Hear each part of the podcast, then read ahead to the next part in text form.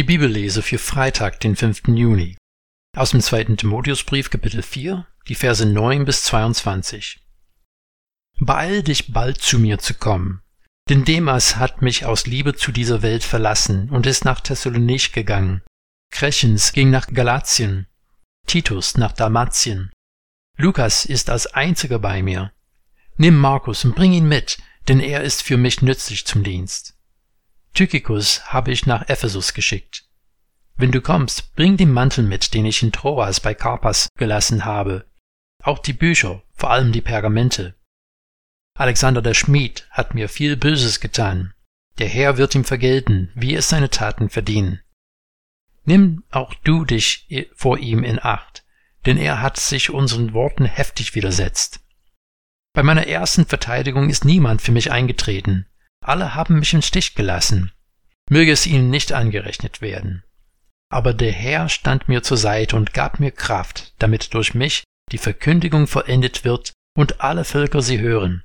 Und so wurde ich dem Rachen des Löwen entrissen. Der Herr wird mich allem bösen Treiben entreißen und retten in sein himmlisches Reich. Ihm sei die Ehre in aller Ewigkeit. Amen. Grüße Priska und Aquila und das Haus des Onesiphorus. Erastus blieb in Korinth. Trophimus musste ich krank in Milet zurücklassen. Beeil dich noch vor dem Winter zu kommen. Es grüßen dich Eubulus, Pudens, Linus, Claudia und alle Brüder. Der Herr sei mit deinem Geist. Die Gnade sei mit euch. Als ich 1988 als Austauschschüler das erste Mal nach Deutschland gekommen bin, habe ich nicht erahnt, was auf mich wartet. Ich war schon sehr aufgeregt, dass ich eine andere Kultur und ein anderes Land erleben würde.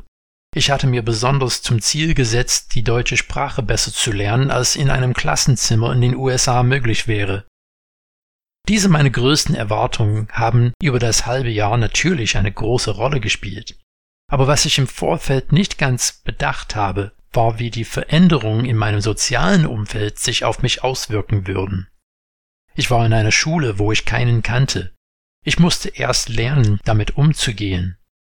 Briefe aus der Heimat waren etwas ganz Besonderes für mich. Ein Telefonat mit meiner Familie war eine wichtige Verbindung zu dem Leben, das ich 16 Jahre lang gekannt hatte, das aber jetzt auf einmal nicht mehr mein Alltag war.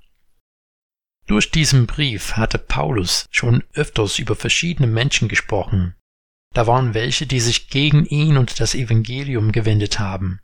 Er hat Timotheus vor falschen Lehrern und umtriebigen Frauen gewarnt.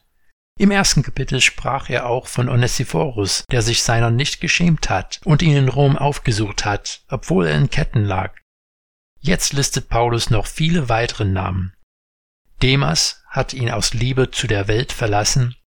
Alexander hat ihm viel Böses getan. Andere Wegbegleiter hat er an anderen Orten entsandt oder im Fall von Trophimus musste er ihn zurücklassen, weil er zu krank war, um weiterzureisen. Jetzt muss er feststellen, Lukas ist als einziger bei mir. Und bei meiner ersten Verteidigung ist niemand für mich eingetreten. Alle haben mich im Stich gelassen. Jetzt hat er eine tiefe Sehnsucht, dass sein Sohn im Geist zu ihm kommen soll. In diesen Versen scheint Paulus keine Angst um sein Leben zu haben. Vielmehr Timotheus soll seinen Mantel, Bücher und Pergamente in Troas holen und sie noch vor dem Winter zu ihm bringen. Man kann sich denken, dass Paulus gerne seine Bücher wieder bei sich hätte. Es handelt sich hier bestimmt um Schriftrollen des Alten Testaments, vielleicht auch um frühe Schriften der christlichen Gemeinde. Paulus hatte es gelernt, an verschiedensten Orten und unter schwierigen Umständen zurechtzukommen, aber er wollte gern gewisse Dinge und Personen um sich haben. Dieser Text gibt uns auch einen bewegenden Hinweis auf Versöhnung. In Vers 11 bittet Paulus Timotheus, den Markus mitzubringen, denn er ist für mich nützlich zum Dienst.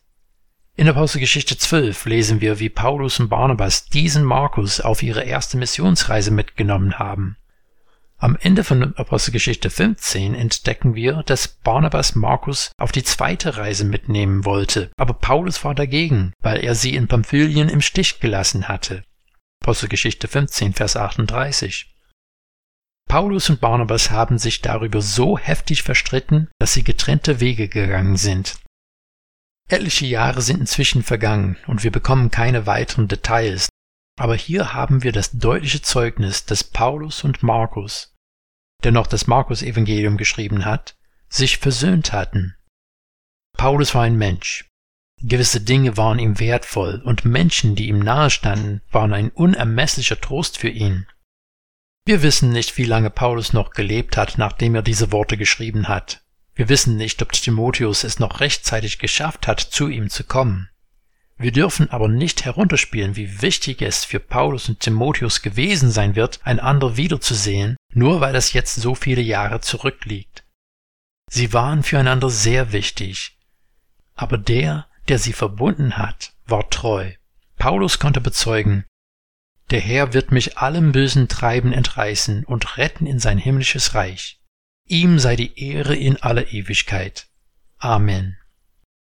Wieder einmal, trotz aller Widrigkeiten, kann Paulus nicht anders, als seinen treuen Gott zu loben. Wir werden auch durch gewisse Dinge getröstet und wir brauchen Menschen, die uns helfen, die Kämpfe des Lebens zu überstehen. Und so sollten wir nicht vergessen, dass ich auch der Mensch sein kann, der für jemanden anders in Zeiten der Not besonders wichtig ist. Aber die Kraft dazu bekommen wir nur von dem, der treu ist. Er ist derselbe gestern, heute und in Ewigkeit.